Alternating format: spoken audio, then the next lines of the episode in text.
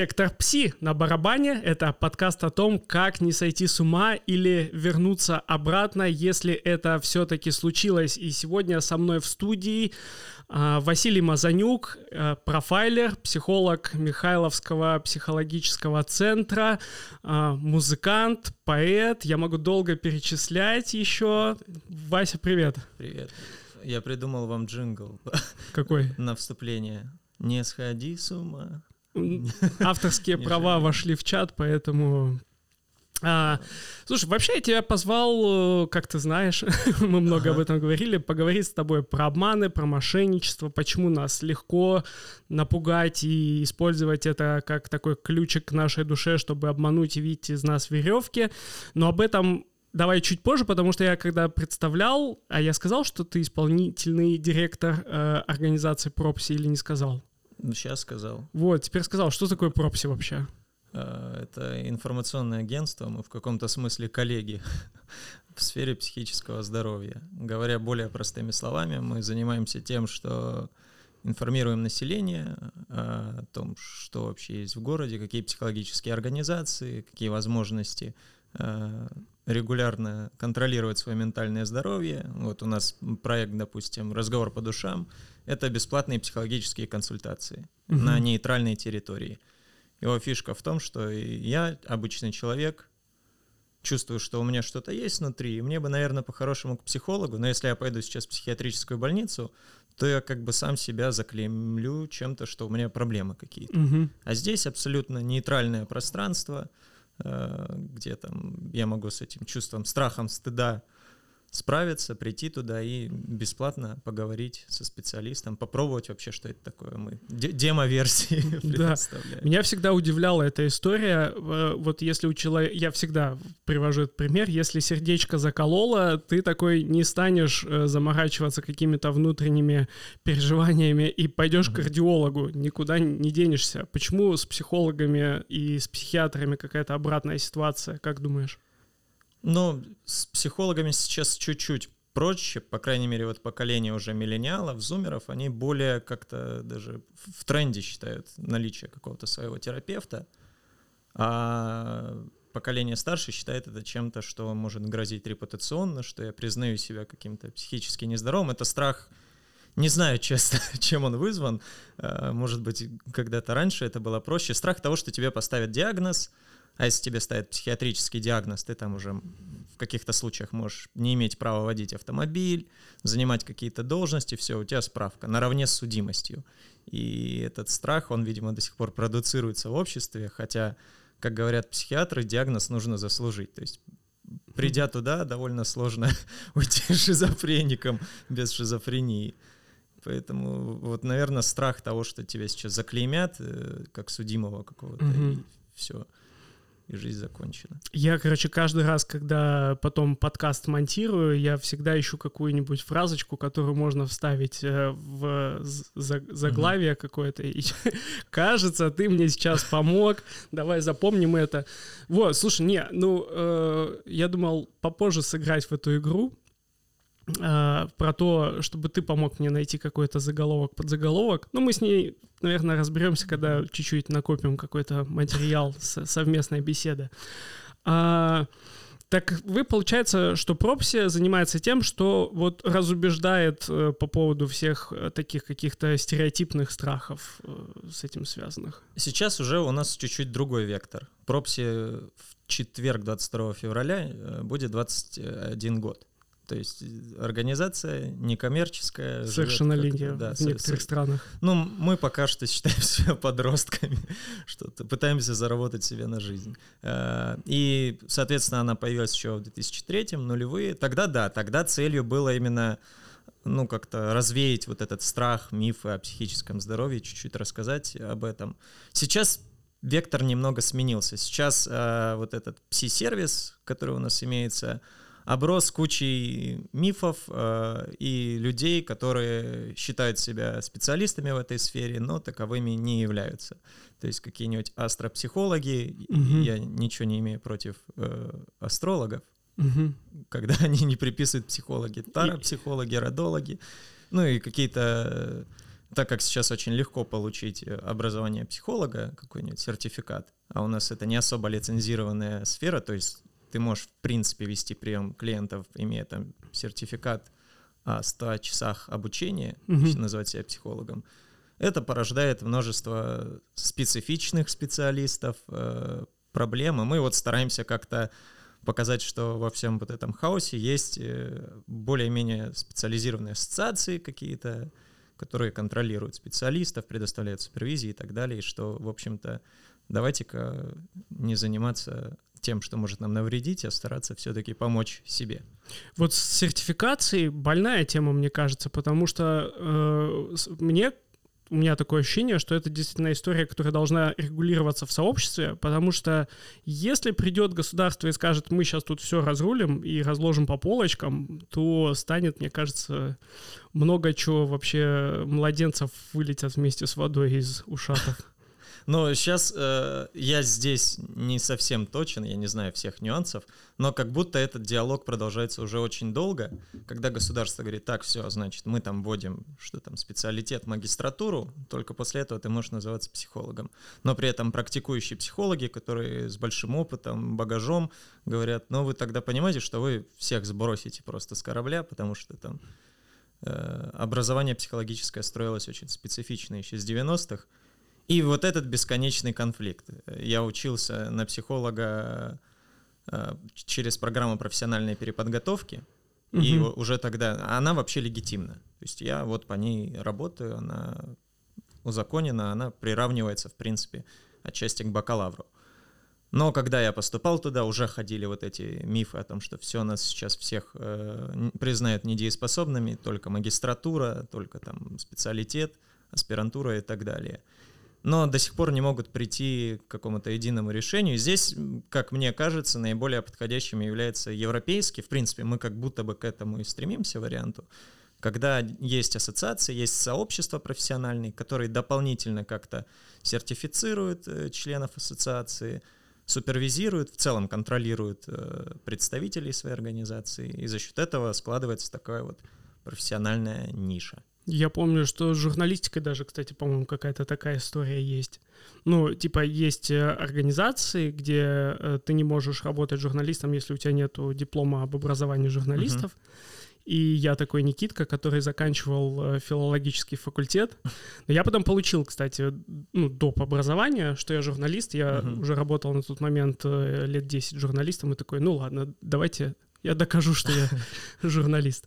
Вот, правда, может, кто-то и сейчас не поверит. Окей. Синдром самозванца, я тебя Синдром понимаю. самозванца — это вообще дикая история, и подкаст, вот, который в котором ты сейчас гость, ага. это один из очень терапевтичных моментов в этом смысле для меня. Угу. А, но тут больше картавость, кстати, моя играет роль. А ты картавый? Ну, я картавый, да, и это довольно частая история, когда я публикую какую-то штуку, вот подкаст на час, я разговариваю с профессионалом, задаю какие-то вопросы, получаю какие-то ответы, и даже получаю какие-то отзывы от профессионального сообщества, вашего, не своего, что mm-hmm. это там интересно, и в комментариях кто-нибудь где-нибудь на Ютубе, у меня еще свой Ютуб канал, и кто-нибудь uh-huh. пишет, типа, эй, типа, отведите его к логопеду. Я такой, блин, окей.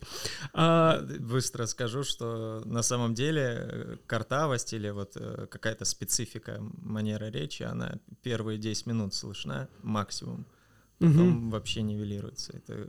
У меня подруга ходила с брекетами, и она говорит, вот сейчас я сниму, все обалдеют. Я говорю, никто не заметит. Да. Потому что максимум первые там пару минут ты будешь еще замечать что-то, потом нет. Также и с какими-то вот э, аудиальными штуками.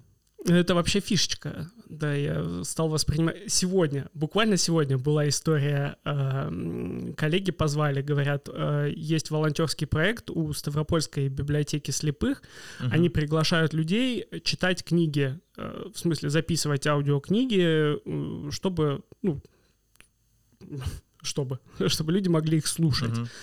А, и я подписался, думаю, ну, как бы дело хорошее, схожу, посмотрю, что там вообще происходит. И я сегодня буквально пошел э, зашел вот в библиотеку, там Они такие, ну, давайте вы почитаете, вы почитаете. И вот когда я читал, э, я такой, я сразу предупредил, что есть такая особенность. Я говорю, я как бы не говорите открыто, я понимаю, что у вас свои требования, и я прочитал. Э, и женщина такая очень вежливая говорит, «А, ну вы с интонацией читаете, у вас есть вот подача, угу. ну давайте вот как запасной вариант. И я такой, я такой, я буду, я даже не буду говорить, что я записываю подкасты. А, кстати, есть какой-нибудь писатель картавый? Писатель? Ну да, типа, прикинь, Говард Лавкрафт, картавый был на самом деле. Ты читаешь Лав, Лавкрафта, это насколько погружению споспособствует? Ну да, может быть. Ну я думаю, что есть Ал- алкоголика на Есенина позвать, чтобы человек с похмелья. Вот это вот. Э, да. А, к мошенникам. Я что вообще этой темой э, заинтересовался? Буквально за один-два дня случилась история, когда э, я так или иначе в каком-то более или менее близком своем кругу стал mm-hmm. свидетелем того, как люди попадаются на удочку мошенников, отдают огромные деньги, э, и потом просто приходят в себя, переживают тяжелые эмоции в связи с этим. И я э, это заставил только, когда это случилось достаточно близко, а, я очень сильно задумался о том, что есть очень много памяток, э, полиция постоянно занимается тем, что говорит, э, что вот есть опасность такая, мы, журналисты, там каждый день выходят десятки новостей по этому поводу, люди все равно попадаются на удочки мошенников, и я подумал, что есть какая-то ключевая проблема. И для меня возникла теория, что это страх и потом я пообщался с тобой немного на эту тему, и ты mm-hmm. тоже такой, типа, да, кажется, есть такой, такая история, что страх — это действительно сильный механизм обмана. Вот э, я хотел с тобой поразгонять на эту тему как можно более свободно и широко, чтобы вообще, может быть, нащупали люди и мы с тобой какие-то вот эти моменты. Что ты вообще думаешь по поводу того, что напугать — это самый легкий способ ну, обмануть? Ну да, с манипуляция стрессом это самый простой и эффективный во многом способ. Почему? Ну, потому что для более качественной манипуляции, чтобы вот повлиять на человека, тебе нужно составить какой-то психологический портрет, понимать, что это за человек, куда следует э, давить. Ну вот, допустим, как делают пикаперы. Угу. Uh, у них есть определенная какая-то э, ниша девушек, да, это обычно такие с тревожным типом привязанности, которые эмоционально очень сильно вовлекаются, и они начинают их раскачивать на эмоциях. То есть, чтобы манипулировать человеком, тебе нужно либо эмоционально на него воздействовать, как пикапер, то люблю, то не отвечаю, mm-hmm. то ты, я на тебе женюсь, то я где-то в клубе. И вот она, вот эти смежные знаки, непонятно, что делать. Либо манипулировать э, потребностями, это скорее такая уже офисная история, когда там, ну ты же понимаешь, если ты не скинешься там на подарок начальнику, то как бы ребятам придется дополнительно что-то скидывать. Или ну, что, что-то такое, когда у нас есть потребность, от которой мы отталкиваемся. Потребность не быть изгоем, не чувствовать там себя изгоем. А страх — это самое простое. Тебе не нужно знать, что за человек перед тобой. Тебе нужно его напугать. Напугать проще всего, потому что страх — это такая самая базовая эмоция, которая вообще-то помогает виду выжить, не умереть там от тигра. Э, поэтому его проще всего вызвать. Поэтому очень легко. Это какая-то прям, э, правильно будет сказать, рептильная штука? Ну да, это рептильный мозг еще, да. Э, ну, скорее такая, да, лимбически рептильная, потому что все-таки лимбическая ответственна за эмоции, все это. Я в продолжении, значит, э, как, как еще строились мои мысли? А, у меня возникла какая-то идеалистическая картина, что, а, окей, все мы чего-то боимся но меня удивляет э, то, насколько э, объем проблемы большой. То есть неужели страх настолько сейчас в нас сидит, что каждый день обманываются вообще э, тысячи человек? Я был в шоке, знаешь, когда, когда посмотрел статистику МВД, угу. там говорилось, что в 2023 году э, на Ставрополье люди отдали мошенникам э, 2 миллиарда рублей. А, а типа объем, э, который выделяют э, там из бюджета края в этом году на развитие культуры до всяких правок э, два с половиной миллиарда рублей. Ну, то есть вполне сопоставимая сумма. И я такой думаю, вот э, если бы мы жили в каком-то идеальном обществе, uh-huh. где люди были бы более защищенными, э, у них было бы меньше повода бояться, то просто одним телефонным звонком тоже как будто не, ну, не то, чтобы ты выведешь человека из себя, если он такой дзен, э, в каком-то дзене хорошем находится. Есть ли способ вот бороться с таким страхом через то, чтобы лучше понимать себя? Ну, э, и сейчас по поводу дзена, э, там тоже интересно, ты как-то отслеживал, когда тебе звонят мошенники? Ну, мне по каким-то вообще тупым поводам звонили. Не, не по каким, а когда. А, они часто очень звонят в те моменты, когда человек наиболее уязвим. Допустим, с утра, uh-huh. выходного дня. Когда ты еще с просонья ничего не понимаешь, тут тебе сразу что-то страшное кидают. То есть в, в этом плане это тоже очень такая рабочая схема. Они звонят несколько раз одному и тому же человеку не потому, что там один раз он отказался, надо еще раз попробовать, а потому что в разные состояния ты можешь попасть. Угу. Ты можешь попасть, когда там человек уже чем-то встревожен в течение дня, и тут ты его добиваешь. Поэтому периодичность в этом играет роль.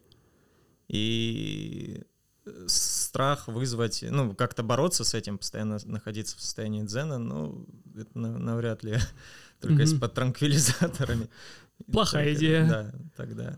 У них очень такая... И они постоянно их можно прям исследовать, они эволюционируют, они меняют стратегию. Уже банковский работник не не срабатывает, получается новый какой-то персонаж, там полицейский угу. из ФСБ какой-нибудь или оперуполномоченный из Москвы. Uh, уже интересно, что когда они звонили, ну, как растет при этом грамотность населения. Сначала они просто представлялись, что я там вот такой-то, такой-то полицейский с таким-то требованием. Ну, когда тебе э, звонят с такой целью, ты обычно говоришь, а где повестка, угу. да, чтобы, если ты чуть-чуть юридически грамотен, ну, это ты, ты говоришь. По, ну, вот я к этому и веду. Если человек юридически грамотен, он спрашивает, а где повестка? Я без повестки там не буду говорить. Или если он любит сериал, я не буду говорить без адвоката. Угу. Сейчас уже они эволюционируют. Он говорит, мы вам повестку направляли, получили, нет? То есть уже они учитывают. И тут сложно подготовиться, потому что ты никогда не знаешь, какой следующий ход будет. Угу. Тебе звонили, кстати? Да, да. Ну, ты... мне стали реже звонить, потому что у меня очень любимая такая игра, я с ними долго разговариваю. О, вот, вот мне было интересно, хорошо, ты идеальный клиент для сегодняшнего подкаста, я тоже был любителем поговорить с ними до одной ситуации, сейчас э, меньше э, Угу. Можно я расскажу? Буквально 30 секунд. Мне, я сижу, работаю, э, красивое место в красивом лесу, я как раз в дзене. У меня все нормально, я спокоен, и мне звонят, говорят, вы оставили заявку на смену номера. Ну, банальная вот эта угу. история. А, я говорю, да, оставил. Они такие, ну вы не понимаете, это сейчас мошенники снимут ваши деньги со счета. Я говорю, нет, это я оставил, вы же спросили, оставил ли это я, ну, я оставил. Ну, можно было по сценарию пойти, но я что-то не додумался, сразу не среагировал, симпровизировал, как симпровизировалось.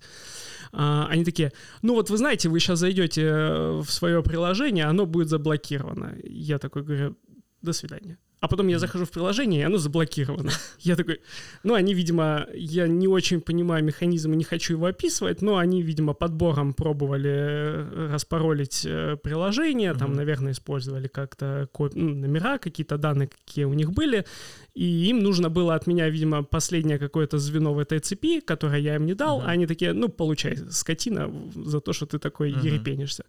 И после этого я решил, что вот Марокко, которая потом была с заменой карт, потому что все карты в этом банке заблокировались, я решил, что оно того не стоит. Но я всегда вот интересуюсь людьми, как они общаются с мошенниками, что они от них вообще хотят. Вот ты подольше говоришь, каким образом? Всегда разное. Но часто я включаю идиота. Типа, я думаю, насколько я могу абсурдно все обставить, что он продолжит со мной говорить. Э, потому что мне звонили по поводу госуслуг. Э, типа, вот ваши госуслуги взламывают. Я им говорю, у меня нет госуслуг. Они, ну как, вы же пользуетесь там что-то. И я начал говорить, ну вот я у уролога был, он мог мне завести госуслуги?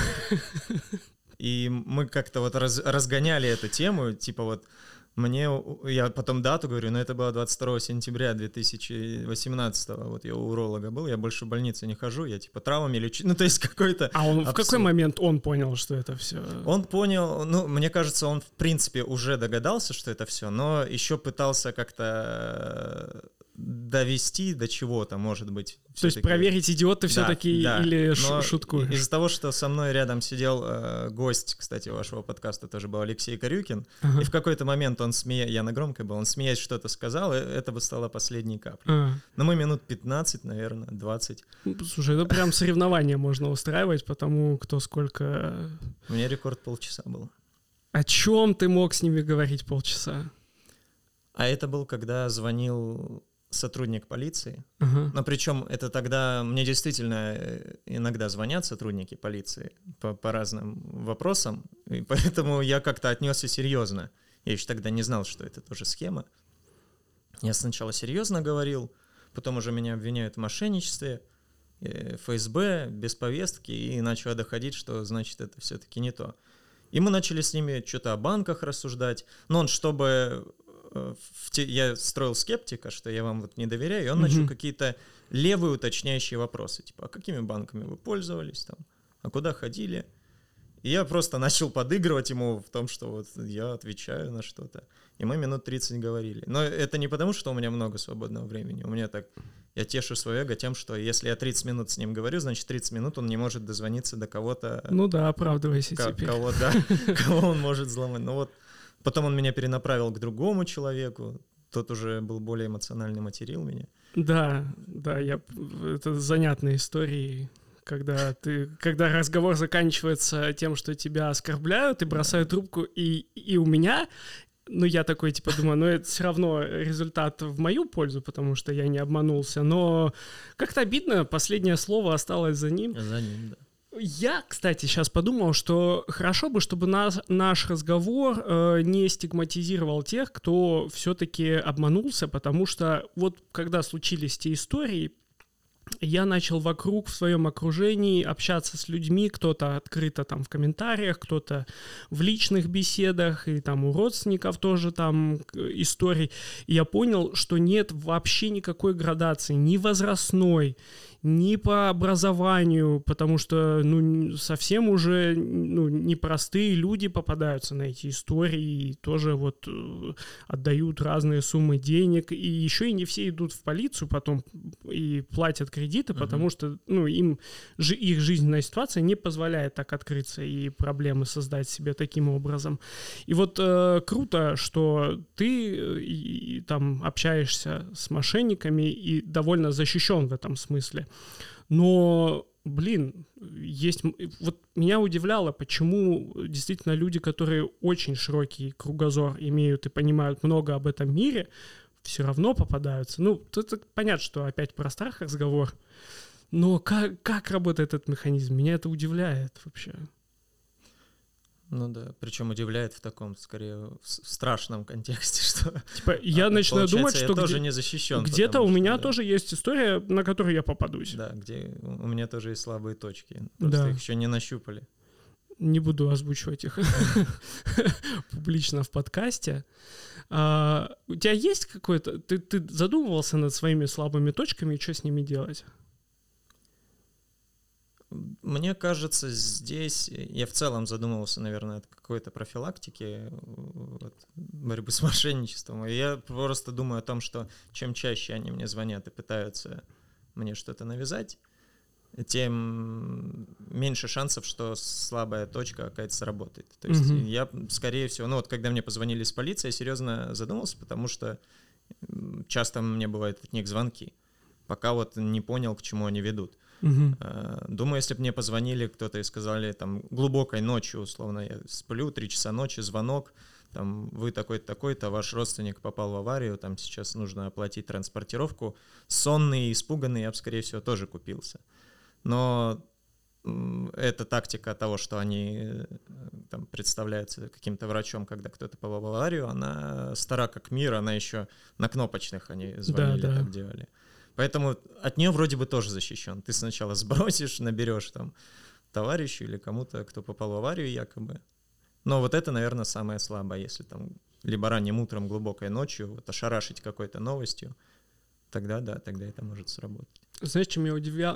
удивило вот в ситуациях, которые я узнал и э, наблюдал вот на вытянутой руке, это то, насколько наш страх может быть сильнее даже каких-то базовых вещей, потому что э, вот одна из ситуаций, человек находился под влиянием мошенников три дня. Угу. Три дня он ходил в банки, в разные, брал кредиты, э, полностью под контролем, под постоянным созвоном с этими людьми, три дня э, в один день даже там такси из города в город брали удивительная история. И ни в один из этих моментов, ни в один не возникло мысли, что надо позвонить родным и сказать, что есть вот такая вот история. Вот а, для меня это вопрос во многом не психологический, а социологический, потому что, mm-hmm. ну там, э, то, чем пугали, это довольно какая-то повисшая история там с переводами денег в другую страну, ну ты понимаешь, uh-huh, о чем я, uh-huh. и с угрозами уголовных дел, и ты такой думаешь, ты думаешь, я не виновен, я ничего не сделал, но у людей при этом не возникает мысль, что если я не виновен и я ничего не сделал, значит я в безопасности. Uh-huh. У них возникает мысль, что все равно надо делать так, как говорят эти люди, и даже родственники не являются в этом смысле защитой. Вот э, насколько важно по-твоему, насколько эффективно поговорить со своими близкими о такой проблеме и как это сделать? Может быть, у тебя есть какой-то сценарий, как сделать так, чтобы это был не разговор в пустоту? Как объяснить им, что если им вот, с ними ну, случится, они могут Позвоните мне, позвоните мне, и мы вместе разберемся.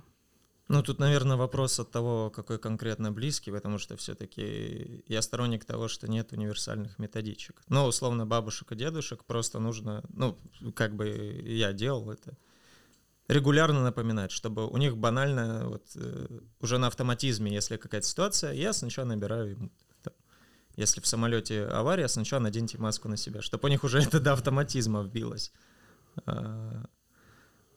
Каким-то другим типам людей, наверное, нужны какие-то иные инструкции. Тут я не могу какую-то универсальную дать. Но, скорее всего, а, она, в принципе, более-менее подходит. Постоянство, то есть регулярно напоминать. Если тебе звонят и говорят, что я умер, Сначала уточни у меня, умер ли я. Если то-то, то-то. В принципе, государство же и пытается таким образом тоже бороться. Вот эти постоянные э, агитационные видео, что там, если звонят, т-т-т-т-т. И межличностно, наверное, это также работает. Но тут сложно, э, я сейчас чуть-чуть как будто бы уйду в другую тему, но я вернусь.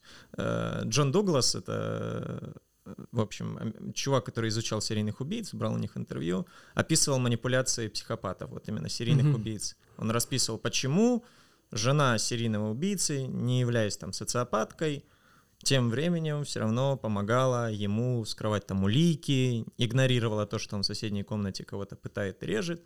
Там была очень простая схема вот, манипуляции психопата — он сначала, естественно, влюбляет ее в себя, они начинают жить вместе, и потом постепенно он начинает выносить вот это вот э, безумие в отношения. Угу. Допустим, Тед Банди, он там заставлял свою возлюбленную притворяться мертвой в постели. Угу. добавляет перчинки какой-то, да? Ну, прям... Окей, с перебором. Там нужно именно с перебором. Почему? Потому что человек после того, как вот что-то унизительное прошло в постели, что-то настолько неприятное тебе, но ты из любви соглашаешься, что в тебе поселяется чувство стыда. Чувство mm-hmm. стыда не позволяет тебе обратиться за помощью. Если я пойду к друзьям и скажу, mm-hmm. что там он, не знаю, делал со мной что-то ужасное, отвратительное, я согласилась, то это чувство стыда меня сожрет. Скорее всего, когда не обращаются за помощью из-за вот этих мошенников, чувство стыда то же самое возникает. Не дает обратиться за помощью. Типа, если я сейчас там позвоню и скажу, что я делал переводы в какую-то страну, угу. как они меня примут? Они ругают меня, скажут, вот ты подставил всю семью, у нас же еще и такой... Ну да, есть такое. Есть, да, что позор семьи, у меня, что соседи скажут. У меня, кстати, появился, сформулировался какой-то э, рецепт вообще, просто говорить с родственниками почаще ну, создавать какое-то доверительное пространство, в котором ты можешь быть уверен, что э, больше вероятности, что тебе помогут, чем осудят. Ну, безопасная среда. Да, да, большая тема, отдельная, прям целый блок можно посвятить, целый отдельный подкаст. А, слушай, как ты сказал, э, зовут исследователя? Джон Дуглас. Джон Дуглас. Я тут хотел плавно так перейти к профайлингу. Такая а, незаметная склейка в монтаже.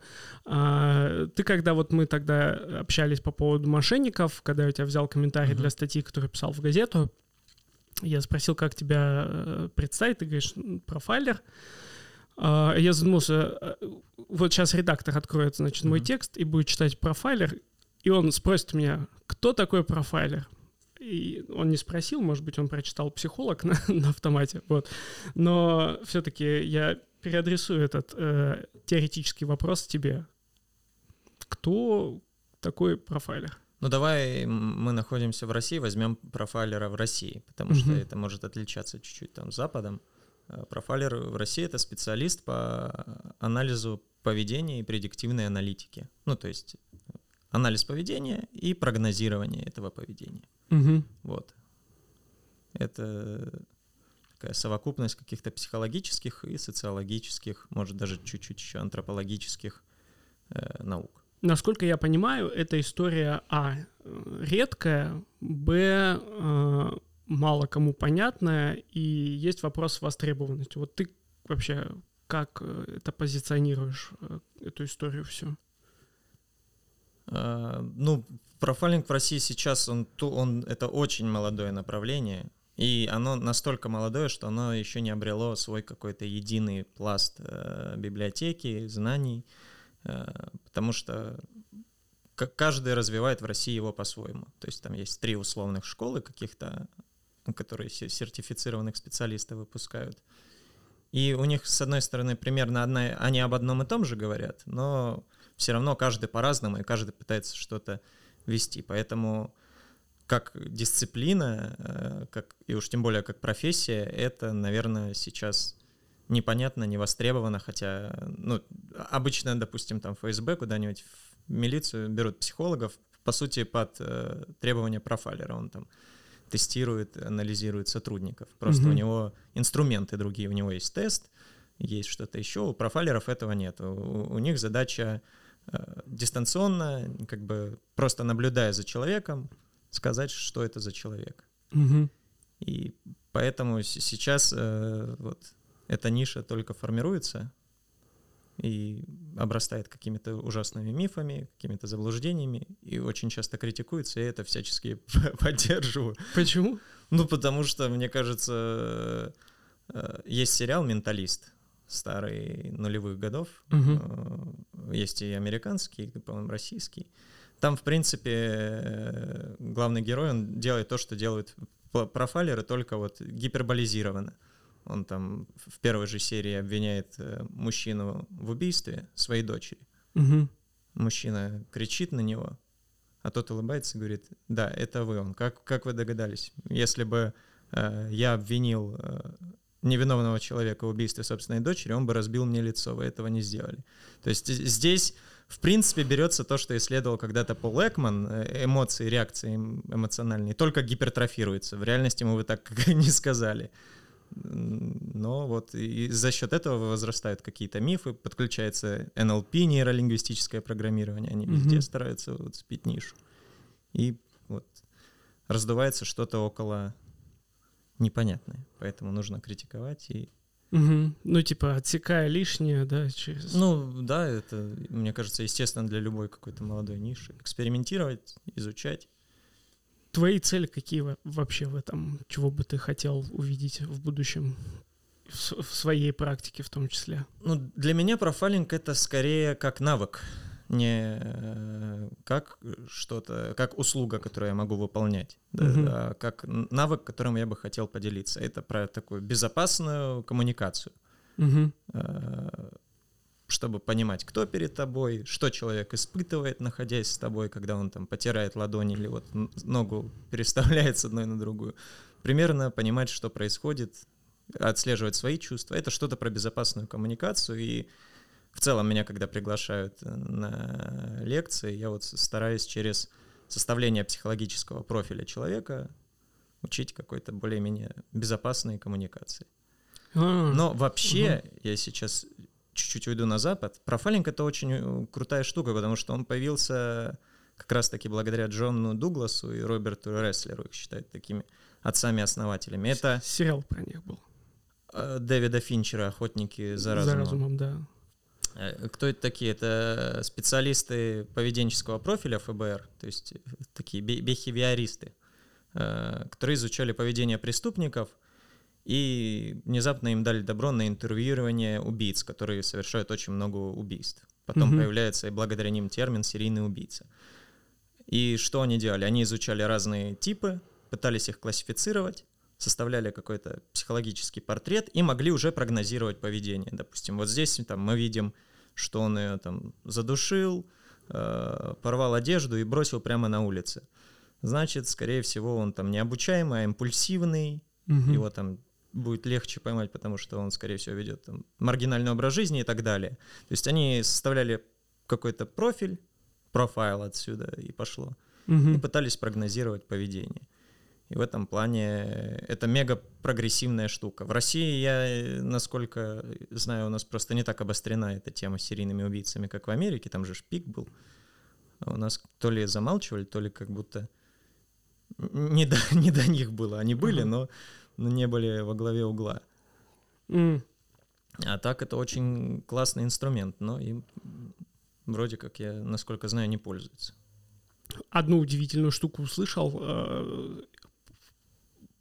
Многие психологи, с кем я общался, ну так, э, мне казалось, что они э, хотели бы доносить до людей мысль о том, что стоит прислушиваться к себе, к своим чувствам, к своим эмоциям, mm-hmm. а тут ты говоришь диаметральную штуку, что да, это окей, но стоит прислушиваться еще к каким-то более внимательно вещам, которые человек говорит, делает, когда с тобой говорит, чтобы лучше выстраивать коммуникацию. Для меня лично uh-huh. это довольно свежая идея. Ну, то есть понятно, что все мы так делаем, но как будто если сосредоточить на этом чуть больше внимания, получается интересно.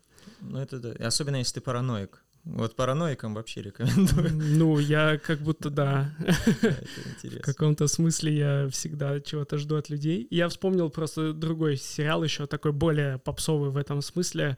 А, «Обмани меня» с э, Тимом Ротом, когда он типа по жестам, ну там физиогномика там во главе угла. Нет, там, там как раз-таки не физиогномика, по-моему. Там Пол Экман, то, о чем я говорил. Физиогномика — это черты лица, когда по чертам лица Ну, там так и было. А там по микровыражениям, типа поджал уголки А это не одно и то же? Это разная немного штука. Ш- что это такое? Пол Экман э, — это, кстати, реальное исследование, он был консультантом этого сериала, по сути, там угу. гипертрофированно про него снимали. Это в целом профайлинг э, на, вот я говорю, бихевиористы, поведенцы. Угу. Это вот 50-е годы, Скиннер. А потом появились необихевиористы, то есть продолжатели учения, изучения поведения, которые уделяли много внимания невербальным каким-то актам. Вот, жестикуляции, э, эмоциям и чему-то такому. И появляется такой прикольный американец, как Пол Экман, он говорит, я хочу изучать эмоции людей. Мне кажется, что у нас у всех примерно одни и те же эмоции. Он берет Европу, изучает, ну и Америку, изучает mm-hmm. такие страны первого мира и говорит, вот у нас есть базовые эмоции, там отвращение, радость, удивление, гнев, э, грусть, страх и, и презрение. Семь. Ему говорят, ну, Пол, ты молодец, конечно, вот ты изучил, значит, страны Первого мира, у нас культура более-менее смежная, и ты говоришь, что у нас всех одинаково. Угу. Открыл Америку. Ну, тогда Пол говорит, ладно, психует, уезжает куда-то к племенам, uh которые, которых не коснулась цивилизации, изучает, приезжает, говорит, я был прав, семь эмоций у нас есть. И у него такая психология эмоций образуется, и они создали систему FACS, называется, Face, что-то там, F-A-C-S. Э, которая кодирует эмоции. Так как у нас семь базовых эмоций, и у всех они проявляются так, от племен, которые не знают цивилизации, до там, жителей Москвы, соответственно, задействуются одни и те же морщины. Это, в принципе, даже с точки зрения антропологии логично, что племенам, чтобы понимать друг друга, нужно задействовать одни и те же эмоции. Мгм. Чтобы понимать, рад он, зол, подходить к нему нет. И мы эти эмоции, естественно, можем контролировать или имитировать. Но во всех случаях э, мы косячим. Если имитируем, то может какая-то продолжительность эмоций быть неправильной, либо скорость реакции не той, там, если действительно человека удивить, или если он удивляется на сцене, Мгм. ну, ра- разные чуть-чуть получится темпоритмы. И также контролировать мы не можем то, на чем и строится сериал. Они брали, медленно фиксировали какие-то диалоги, и в замедленной съемке видели, что у человека чуть-чуть там он обрадовался, у него чуть-чуть вот здесь морщинки, гусиные лапки называются, э, появились, хотя он контролировал. Это буквально миллисекунды. Но на стоп-моушене заметно, что он обрадовался или он там расстроился. И, опять же, гипертрофируя, строит сериал, где, типа, вот он может, просто наблюдая за кем-то, замечать Мгм. вот эти микровыражения лица. Мгм. А, Давай поиграем в попсовую игру в одну, возвращаясь к нашим пирогам. Э, Но если не захочешь играть, то не будем, что-нибудь другое сделаем. Я просто вспомнил еще один момент э, из э, той истории про большой обман, который я тебе, с которой я столкнулся А, в течение тех трех дней, пока человек был э, там во власти мошенников. показывал детские рисунки. Я стараюсь сейчас не говорить детали. А, И те в какой-то момент э, достаточно ехидно реагировали на них. И я подумал, вот э, скотины же, ну типа настолько... Ну понятно, что ситуативный диалог возник про детские рисунки А с кем? с мошенниками. А, Мошенникам прям что-то... а им заинтересовали детские рисунки. Ну, это скорее, знаешь, это вот мне показалось, что скотина, потому что Мгм. в этом был уже момент издевательства некоторого, такого прям э, доказательства превосходства какого-то ни человеку, ни жертве, себе. Мгм. Типа вообще полностью раскрытый человек, э, делает что вообще, что угодно можно сделать. Я подумал, вот а интересно, если у людей настолько какая-то э, морально-этическая броня у себя внутри от себя же самого есть, э, что вот какие-то такие границы э, там прощупываются. Как вообще, что это за люди вообще? Кто может э, настолько хладнокровно обманывать людей, понимать, что он ломает жизни, ломает э, там, там очень тяжелый посттравматический синдром, мне кажется, может возникать Мгм. после таких ситуаций. Что это за люди, которые вот так вот легко к этому относятся? Ну, давай поиграем. Вот, э, представь себя на месте мошенника. Попытаюсь, Да. Ты, у, у тебя есть цель, да? Э, Заработать деньги. KPI даже, наверное, какой-то. Да. Ну, допу- допустим, ты частный мошенник, работаешь только на себя. Тебе нужно 10 тысяч э, заработать.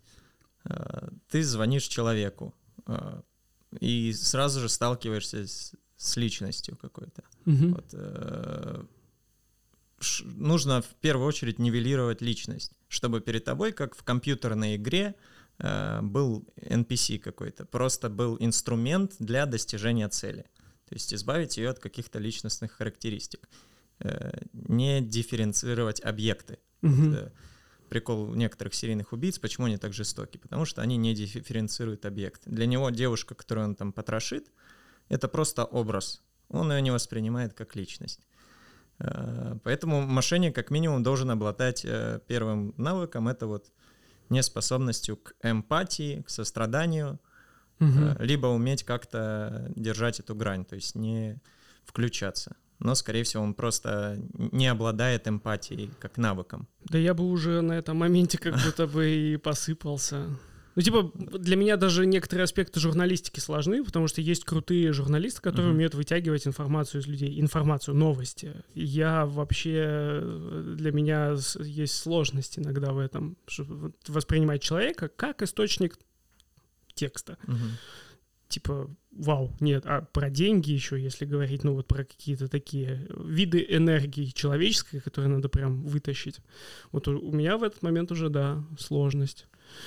То есть, ну это... Потому склад- что ты человека, себя не ставишь выше человека. То есть для тебя человек равный Ну, тебе. хоч- хочется верить, да. Понятно, что ситуации там как бы у всех бывают какие-то сложные в жизни, но в, общей, в общем смысле, да, мне не хотелось бы такого. Вот, мимо нейтрально, допустим, нейтрально я тебе сейчас даю номер, ты, скорее всего, будешь общаться с человеком уважительно, даже если ты не знаешь, кто он. Э, Блин, ну я бы мог попробовать как-то манипулировать, но в большой доле это была бы игра, и, возможно, как вот то, что ты говоришь, да, про мимические эти истории, угу. типа, как по Станиславскому, не, не верю, типа. Ну, вот вернемся к мошеннику. Первое, что нужно, это не испытывать сочувствие человеку. Еще очень классный инструмент, чтобы не испытывать сочувствие, быть нарциссом угу. ставить и то, о чем я и спросил, ставить себя выше другого. Если я выше другого, значит мои потребности важнее. Если я частный мошенник, допустим. Угу. А, дальше мне нужно по-хорошему каким-то образом загнать человека в стресс. Либо таким э, манипулятивным каким-то ходом, будучи крутым манипулятором, втираясь в доверие, либо агрессивным, когда я резко говорю, я такой-то полковник, вы там... Вы сейчас сядете. Там, да. Угу.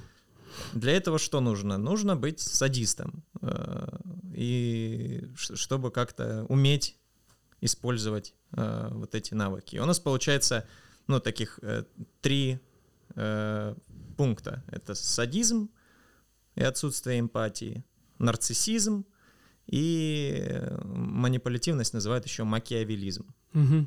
Это три составляющих темной триады личности. Есть такая штука, вот, по которой как раз-таки могут делить людей. Кто обладает этой темной триадой? Ну, в большинстве своем это антисоциальные личности, э, там социопаты их, если попсово называть. Люди, которые там привыкли вот к такому образу жизни, у которых проблемы с эмпатией, она либо задавлена, либо они ее не отслеживают никак. Нарциссизм, самовлюбленность и садизм там, э, и, и манипулятивность при хороших обстоятельствах если они такие высокофункциональные. Отсюда и появляется вот этот, я не знаю, миф, он не миф, что звонят зэки, потому что, естественно, такими чертами обладают, скорее всего, э, ну, люди из мест... при, к преступникам проще привязать э, такие черты. Ну и внутренне. большинство таких людей — это преступники.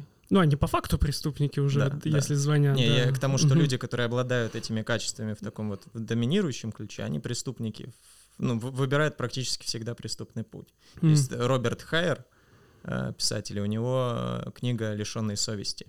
Он как раз-таки проводил исследования преступников и изучал психопатов, вот, ну, социопатов. И там действительно преобладающее большинство преступников — это социопаты. Mm-hmm. То есть как раз-таки наделены вот этими качествами. Угу. Это я про мошенника, ой, про мошенников, господи, все, замкнулся. Про маньяков слушал всякие подкасты. Ну, True Crime, угу. мне кажется, был в какой-то момент гиперпопулярен. Да, и сейчас он всегда будет вечен. И я в какой-то момент, да, прям погрузился. И часто ведущие, э, ориентируясь на источники, по которым они рассказывают про как, какого-то конкретного серийника, угу. они говорят, что э, есть какая-то некая, э, некая триада, по-моему, вещей, которые будет делать делать это человек с... Макдональда, триада Макдональда. Типа живодерство, пиро, пирома, пиромания, да, что-то какие-то такие штуки. Да. То есть про, теоретически про мошенников мы тоже можем такие истории сделать, да? Ну, триада Макдональда, вот эта пиромания, садиз, зоосадизм и НРС, она все-таки не состоялась как теория. Mm. И, ну, ее чуть расширили, но она не состоялась. Mm. А здесь э, это личностные характеристики какие-то. Ну, человек должен быть там бесчувственным, э, жестоким и манипулятивным. И самовлюбленным желательно, чтобы вообще все было хорошо. Если он, человек обладает такими качествами, то скорее всего, у него это будет очень хорошо получаться. Либо он станет крутым продажником Литуали или каким-нибудь там кредитным экспертом. Э, так, есть выбор, ребят. Не обязательно. Есть градация высокофункциональные, те, кто, в принципе, способны себя контролировать, они обычно становятся...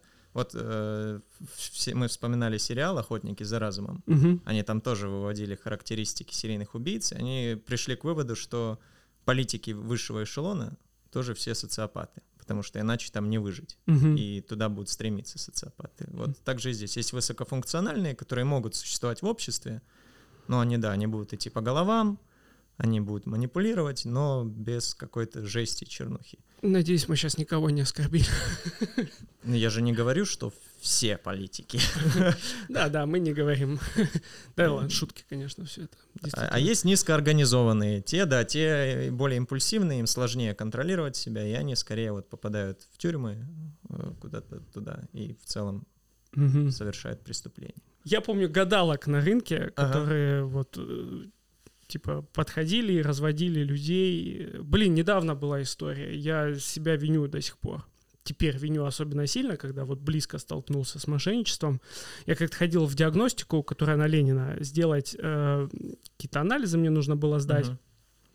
И я когда заходил, на входе там преодолел э, э, такой э, замануху прогрев. Типа ко мне подошла женщина такая, типа, за здоровье там что-то поговорить, я, конечно, сразу отсек, все, ага. лицо кирпичом, пошел, зашел, сделал э, все дела, и когда выходил, еще по району ходил, и вижу, что эта же женщина сидит на лавочке с другой женщиной, что-то ей затирает, а женщина вторая, которая жертва вероятная, ага. я так сейчас подозреваю, что жертва, еще и с ребенком была, а я что-то то ли по телефону говорил, то ли что-то, и я не вмешался в ситуацию никак, и теперь виню себя за это.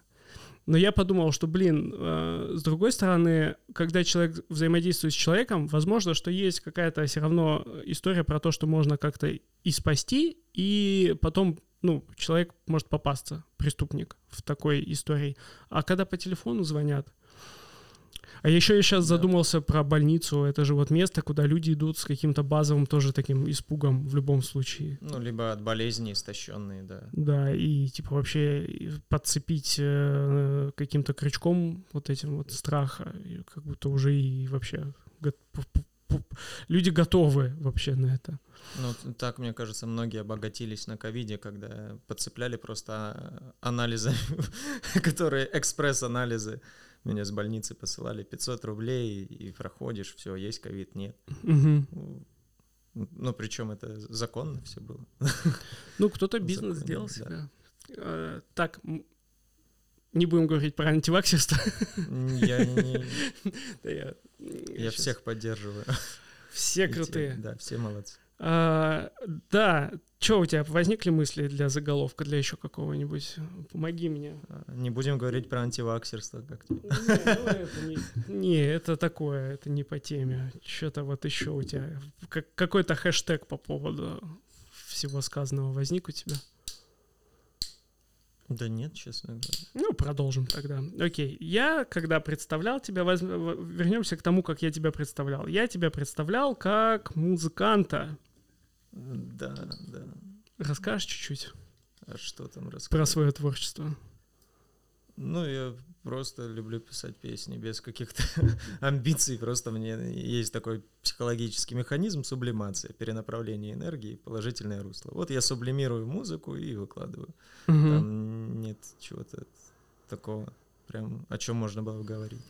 Я не знаю, много ли людей, когда у них спросишь про их творчество, скажут, что они сублимируют какие-то свои штуки. Ну, то есть, господи, что за уровень осознанности, чтобы так сказать? Но я просто понимаю, что такое музыка и что она значит в моей жизни. Она там помогает мне какие-то пережимания переваривать через вот э, музыку. Угу. И это, с одной стороны, позволяет мне не строить каких-то амбиций, что я там стану рок-звездой, потому что я объективно понимаю, что я не хочу быть рок-звездой, это там это сломает инструмент, который классно работает.